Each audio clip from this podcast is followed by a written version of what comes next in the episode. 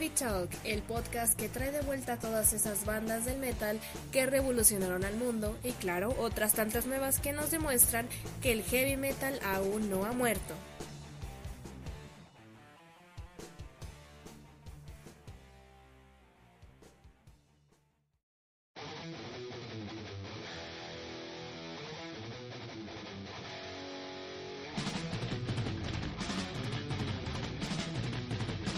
Hola a todos, sean bienvenidos a otro episodio de Heavy Talk.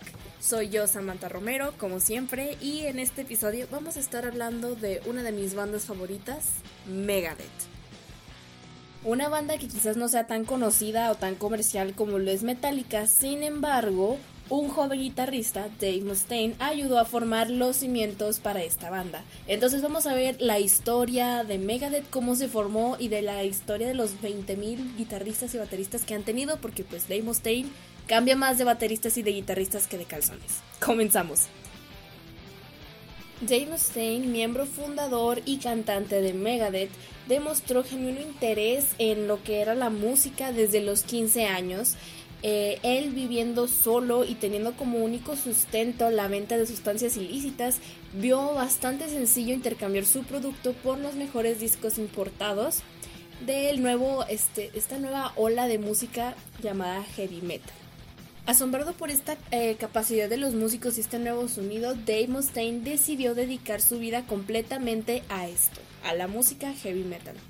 Fue así que acudió a un anuncio que vio en el periódico donde se solicitaba un guitarrista líder para iniciar en una nueva banda llamada Metallic.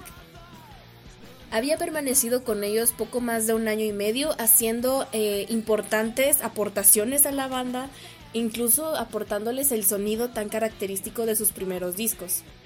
Sin embargo, el errático comportamiento de Dave Mustaine, esto sumado al abuso de sustancias, provocaron varios altercados y conflictos con sus compañeros de banda quienes decidieron echarlo de Metallica por conflictivo y peleonero. Lars y James tomaron la decisión de echarlo justo un día antes de comenzar a grabar su primer disco y pues le dijeron no pues no puedes seguir aquí, ten tu boleto y regrésate para tu casa. Esto Dave obviamente le dio muchísimo coraje, como dice Ricardo Naya. Quiero decirles que me da muchísimo coraje y bueno, esta decisión le caló hasta el alma, incluso años después de haberse creado Megadeth, aún tenía mucho rencor hacia sus compañeros de Metallica, incluso en entrevistas él revela lo difícil que fue esta expulsión para él. My God, Lars, you guys woke me up and said, you know what, you're out. And I asked you, what, no warning? I said, no second chance. And you guys said, no, go. Good God, man, I didn't get a, I didn't get a chance. Él regresó a su casa hecho una furia jurando venganza hacia Metallica. De camino a su casa encontró en un panfleto político una palabra que le llamó mucho la atención. Megadeth, un término utilizado para contabilizar un millón de muertes eh, ocasionadas por un bombardeo nuclear. Para mediados de 1984, Dave se encontraba descansando en su apartamento cuando escuchó que en el piso de arriba un joven de nombre David Ellefson se encontraba tocando a todo volumen. Dave, muy molesto por este hecho, subió a decirle que se callara. Esta extraña coincidencia dio como resultado una de las duplas más importantes en el mundo del metal. Y bueno, luego de un largo tiempo de buscar vocalistas que estuvieran dispuestos a aguantar la actitud y los abusos de Dave Mustaine, eh, no encontraron a prácticamente a nadie y Dave tuvo que asumir el puesto como cantante.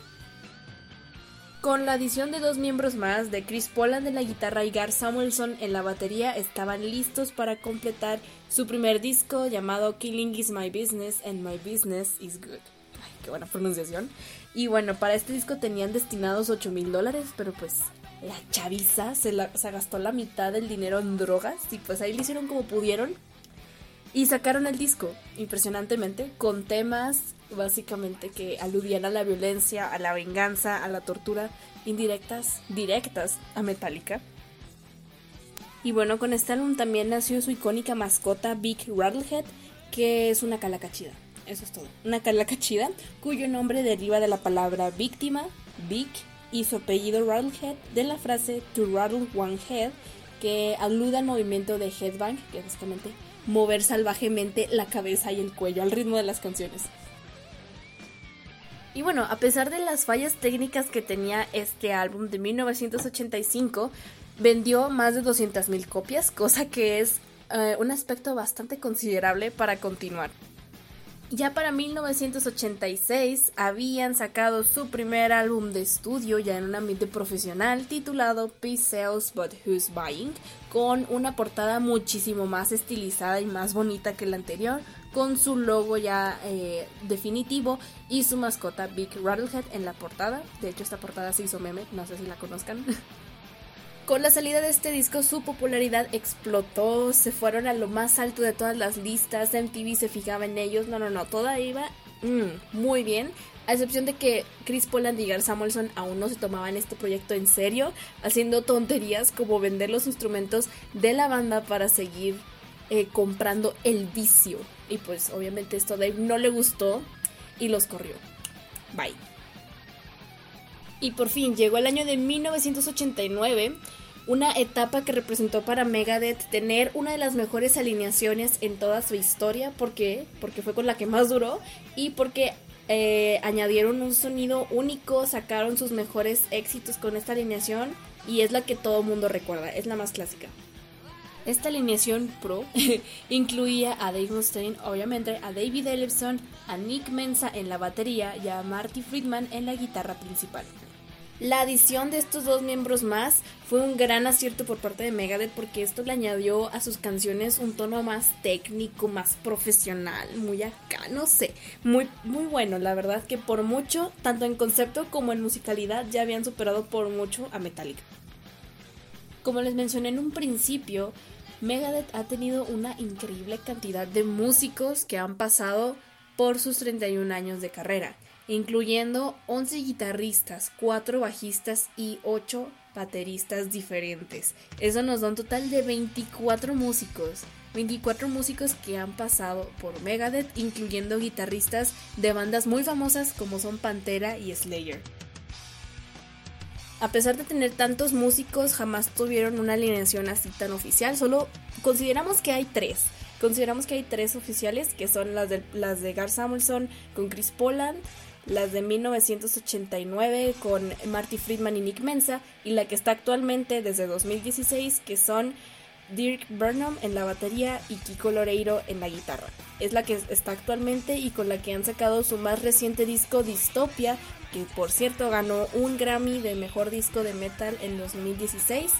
Pero hubo un error garrafal en los Grammys que no, no me la creo. Déjenme les cuento el chismecito pues nada, ellos ya estaban en los Grammys, habían ganado la mejor interpretación de metal del año, ya iban bien triunfantes a recoger su primer Grammy.